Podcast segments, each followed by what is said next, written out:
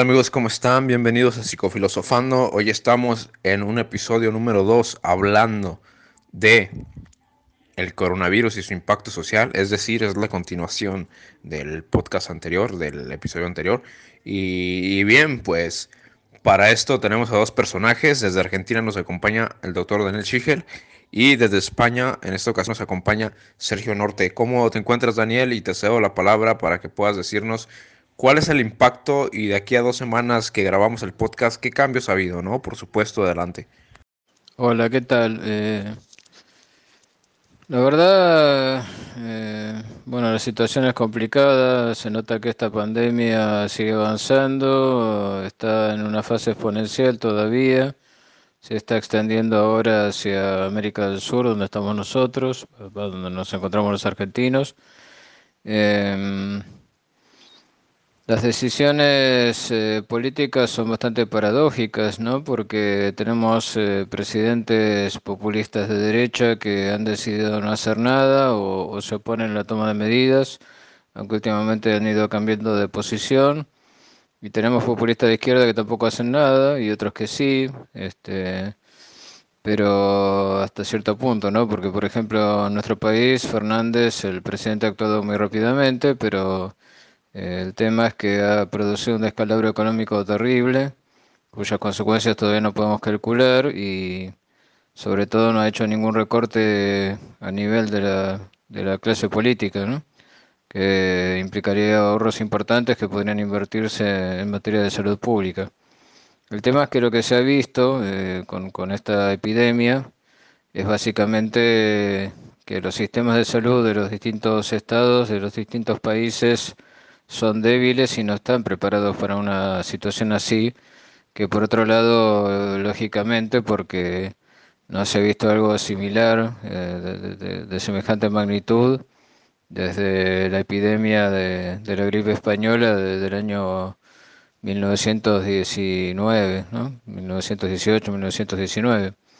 Así que es eh, algo quizás hasta exculpable, pero también es cierto que se ha gastado mucho dinero en muchas cuestiones Em, realmente casi insignificantes, ¿no? como, como temas este, de armamentos nucleares, eh, no sé, este, inversiones en, en, cuestiones de, derechos humanos ampliados y demás que, que no representan un porcentaje importante de, la población, eh, las personas que se ven afectadas, y sin embargo se han convertido en temas centrales hasta que de golpe ha habido esta irrupción de, un virus que, que, ha generado paranoia, incertidumbre, ha estallado la gente en especulaciones eh, sobre la posibilidad de que sea sintético, por ejemplo, que haya sido inventado por los chinos, porque bueno, en, Wuhan en 1900, perdón, el año 2015 este, se habían hecho experimentos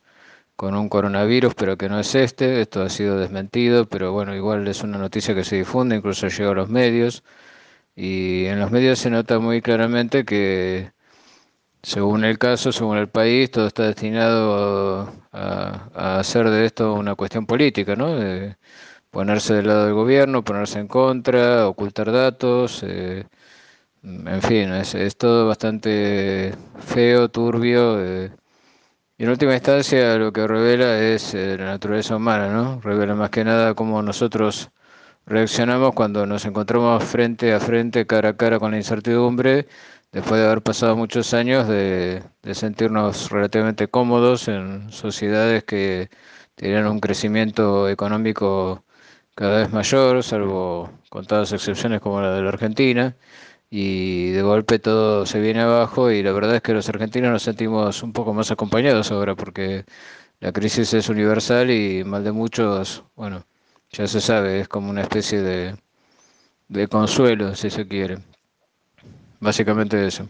Wow, Daniel, la verdad que muy interesante lo que mencionas y abordas temáticas correlacionadas como la política, la reacción social, etcétera. Ahora cedo la palabra a Sergio Norte para que nos comente cómo interpreta esto. Sí, hola, ¿qué tal? Antes que nada querría comentar un par de ideas que considero importantes eh, que ha mencionado Daniel en su anterior audio. para luego sí pasar a hablar un poco de cómo está la situación del corona a nivel global o a nivel aquí en, mi zona, que es España.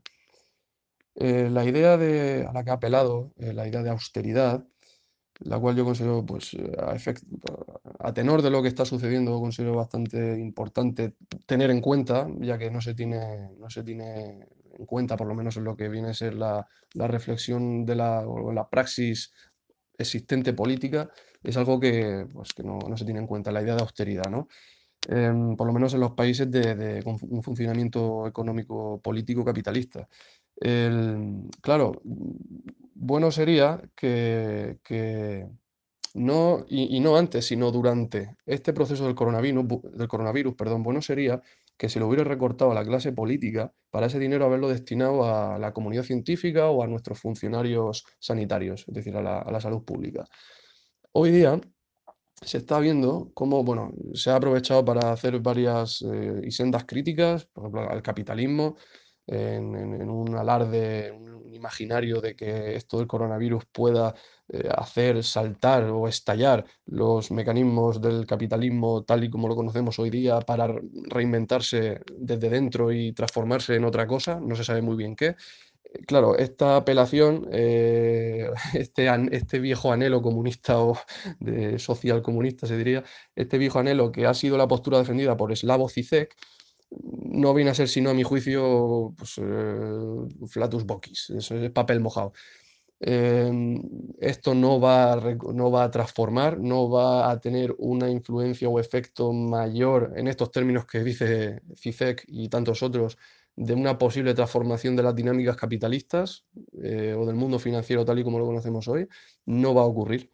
Eso no va a ocurrir. De hecho, el, el mundo financiero, el mundo económico hoy, eh, antes ya estaría, eh, y esta es una de las ideas que lanza el, el filósofo surcoreano Byung-Chul Han, el, mundo financiero hoy ya estaba en shock, ya está en shock antes de, esta pandemia.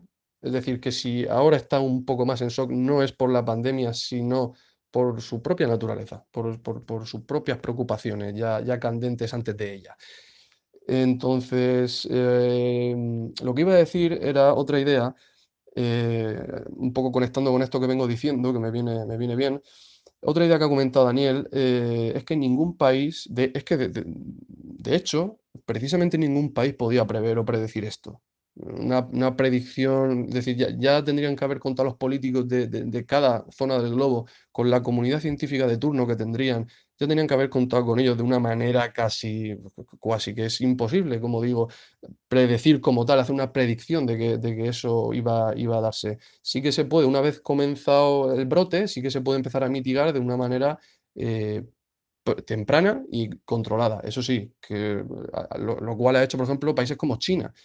Eh, claro, este filósofo, eh, Byung-Chul Han, tiene la tesis de que el mundo, los países orientales son los que mejor han afrontado y, y, y llevado esta crisis. Son países que, como bien es sabido, China, Japón, Corea, Taiwán, son países que tienen, Singapur, tienen un, un, un modo, o sea, ya no aquí no hablamos ya de, de, la praxis política, sino de la cultura, por, por razones, es decir, estos países no se van a ver fortalecidos eh, después de esto en un sentido económico por razones económicas, sino políticas o culturales. Y por esto, engranando con esto que decía, es decir, son realidades eh, por lo, realidades que tienen un modo de vida, un, una, un esquema más comunitarista a nivel, diríamos, eh, pues eso, a nivel político de, de, de estos lugares, eh, al contrario que las nuestras, que sería un modo más individualista. Y estoy hablando desde el modo de, digamos, de, de sociedad, ¿no? Desde un sentido antropológico, ¿no?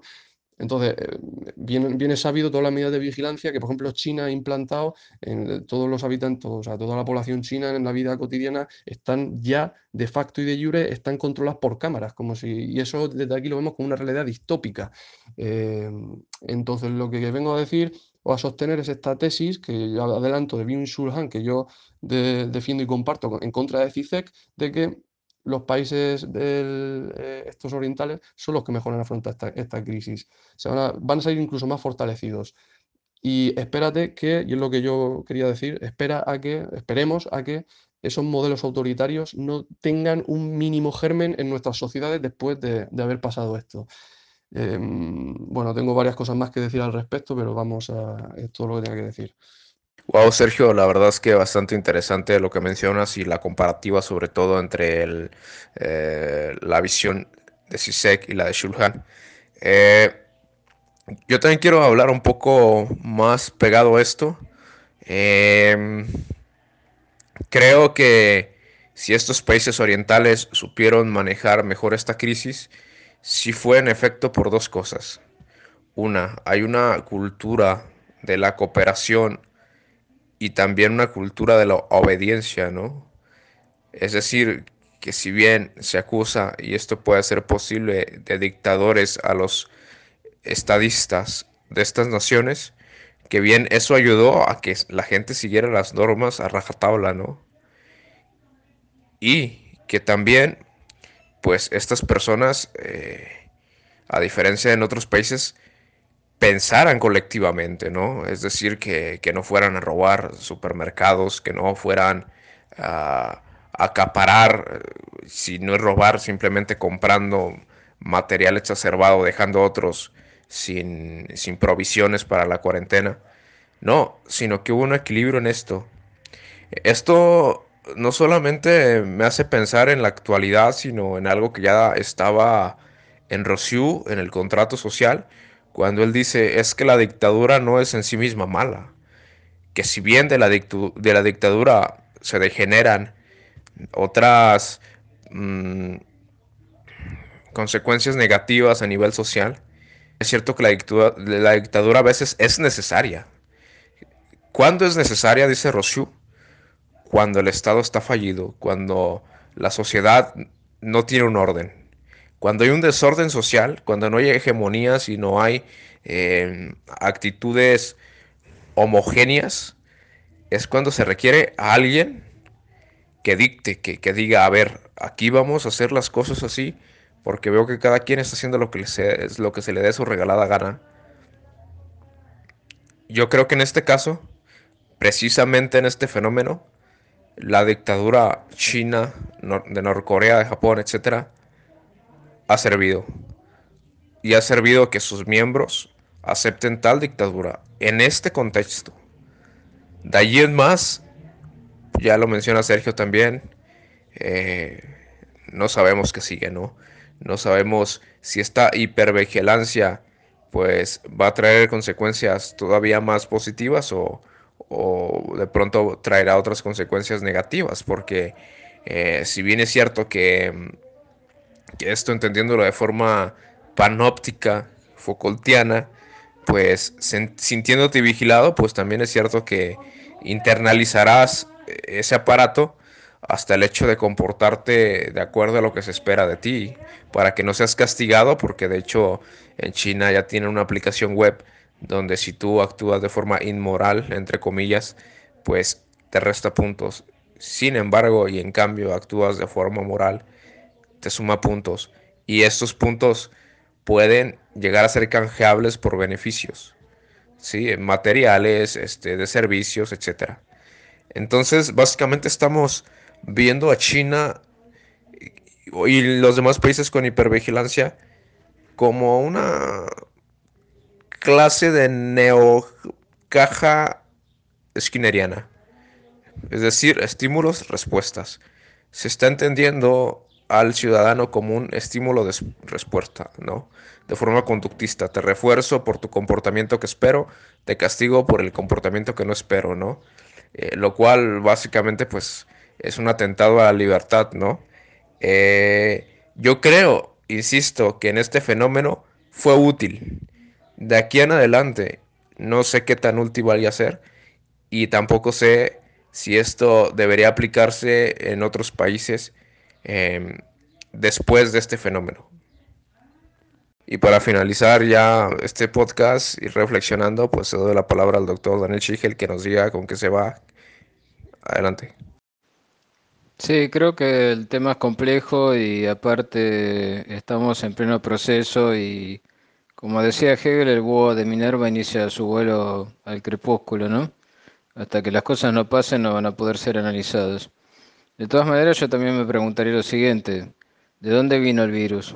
Vino de China. Entonces, ¿qué tan eficaz es ese, régimen comunista chino que permite un libre mercado, así en términos generales, pero utiliza el conductismo para regular la moralidad individual en función de ideales colectivos y no teme imponer una especie de, pensamiento único, ¿no? Que consiste en simplemente algo dirigido desde arriba para determinar qué es lo bueno y qué es lo malo, qué es aceptable y qué no. Digo, le ha resultado mucho más fácil a, China eh, reprimir una manifestación estudiantil hace muchos años en la plaza Tiananmen que evitar que los chinos este, tengan esta costumbre tan extraña de eh, tener mercados con, animales que están vivos y, llevárselos a su, casa en una época en la que perfectamente se pueden criar en cautiverio, vacunar y, tener bajo control como se hace en Occidente y con procesos de pasteurización.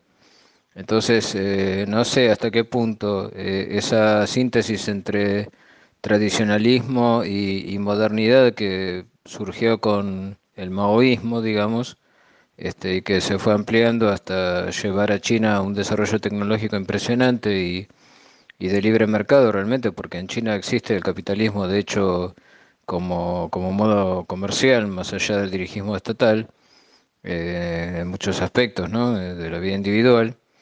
Eh, sin embargo, esto no, no, no, ha, no, ha, no ha evitado Que, que, ocurriera una situación que hasta ahora estábamos acostumbrados a que surgiera de lugares mucho menos desarrollados y por lo tanto con menos posibilidad de expansividad como, como era África con el ébola, por ejemplo, o la fiebre del legionario en, los países de, Medio Oriente. Entonces, eh, no sé, es, difícil evaluar y juzgar así, tan a la ligera. Eh, sé, creo que está equivocado, pero también entiendo su punto porque, bueno, hemos comprobado que ahora la vida individual es más importante que, el mercado. Sin embargo, estamos en esta paradoja donde sin mercado tampoco tenemos lo que comer. Entonces, eh, necesitamos del mercado, necesitamos del intercambio capitalista de la producción y comercialización de bienes y servicios, y al mismo tiempo tenemos que aislarnos. Eh, y eso colectivamente, lo cual también es una paradoja, ¿no? Porque eh, ¿qué tipo de colectivismo es ese que implica que las personas tengan que aislarse en su casa y, e, evitar toda relación social? ¿no? Es como que el propio Estado está favoreciendo eh, los TOC, los trastornos obsesivos compulsivos, lavarse todo el tiempo las manos, y también la fobia social, ¿no? Es como que esa es la persona destinada a sobrevivir. Así que yo no lo veo tan claro. Creo que hay que dejar pasar el tiempo y reflexionar con más profundidad. Excelente, Daniel. La verdad que me dejas pensando bastante sobre la situación actual. Ahora cedo la palabra a Sergio Norte para que finalice concluya con algo adelante. Antes que nada, querría decir lo siguiente, que mm, en este caso el coronavirus, pero en general este tipo de pandemias, son cuestiones, son asuntos, eh, elementos de la realidad, diríamos, que son extraordinarios al propio, diríamos, capitalismo, a las propias mecánicas las propias formas de producción capitalista que tal y como hoy las conocemos, son cuestiones extraordinarias, externalistas diríamos a esto. En este sentido, la crítica que yo, que yo comparto de Shulhan a CISEC, em, en virtud de la cual pensamos que no, no va a haber una resonancia o reverberación mayor del coronavirus en las mecánicas capitalistas como las conocemos hoy, en el sentido de, en el sentido de cómo lo presenta o concibe CIFEC. Ojo, por eso digo que me atengo por lo menos o me ataño al, foco o al cuadro de esta crítica que lanza, ¿no? al foco de, esta dialéctica entre ellos dos. Em, yo, la razón vendría a ser eh, ya cuasi ontológica del asunto, es decir, el virus, como bien decía antes, es algo que en términos ontológicos eh, eh, sobrepasa es decir, es, ajeno al, al, propio mercado. Es decir, eh, por eso decía antes, y, esta idea o esta cuestión de que ningún país podía prever o predecir esto.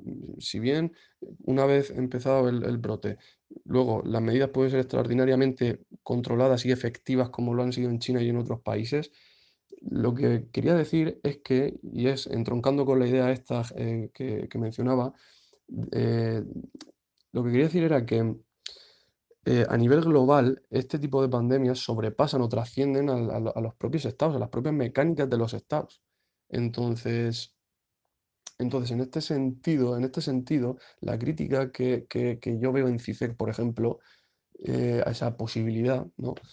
Em, esa crítica yo la veo casi residual o, coyuntural o, colateral, se diría, a, la situación en la que estamos viviendo. Es decir, se utiliza ad hoc esto que, ha ocurrido, este coronavirus, que ontológicamente, como digo, es una cuestión, y entiéndaseme bien, es una cuestión que eh, si, si tuviésemos otros modos de producción no capitalistas, otros, véanse los mundos posibles de Leibniz, hubiese azotado de la misma manera, pero, no de la misma manera, me refiero a que hubiese azotado, es decir, que hubiese traspasado, trascendido así, de la misma manera, a los estados.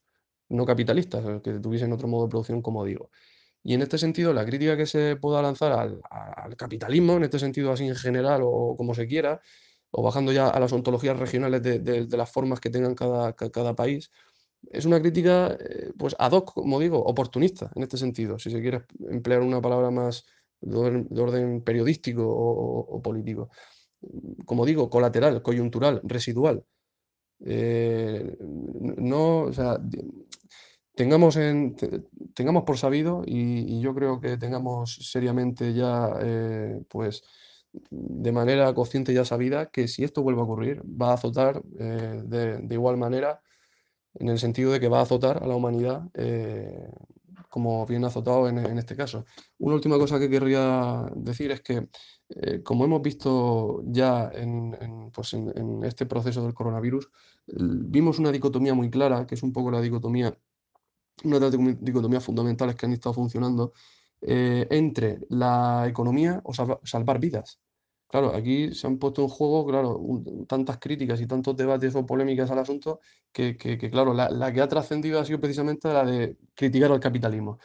Eh, aquí se ha visto, claro, al principio aquí en España por lo menos, me atengo a mi, a mi radio de, acción, en, España se empezó, por así decir, en boca de algunos, empezó por, por, yo aquí me mantengo un poco neutro, se empezó por privilegiar a la economía o, por salvaguardar o por tener eh, asegurada la salvaguarda de ciertos dispositivos económicos, que, sin ellos el Estado, evidentemente, no, España se, pues, se, iría, al traste, en contra de salvar vidas humanas. En este caso eran ancianos, que eran los que mayor peligro de eh, muerte por coronavirus tenían en ese momento. Luego, posteriormente a esto, pues empezaron a, se, se ve por boca de otros o de los mismos, se empezó por eh, privilegiar las vidas humanas.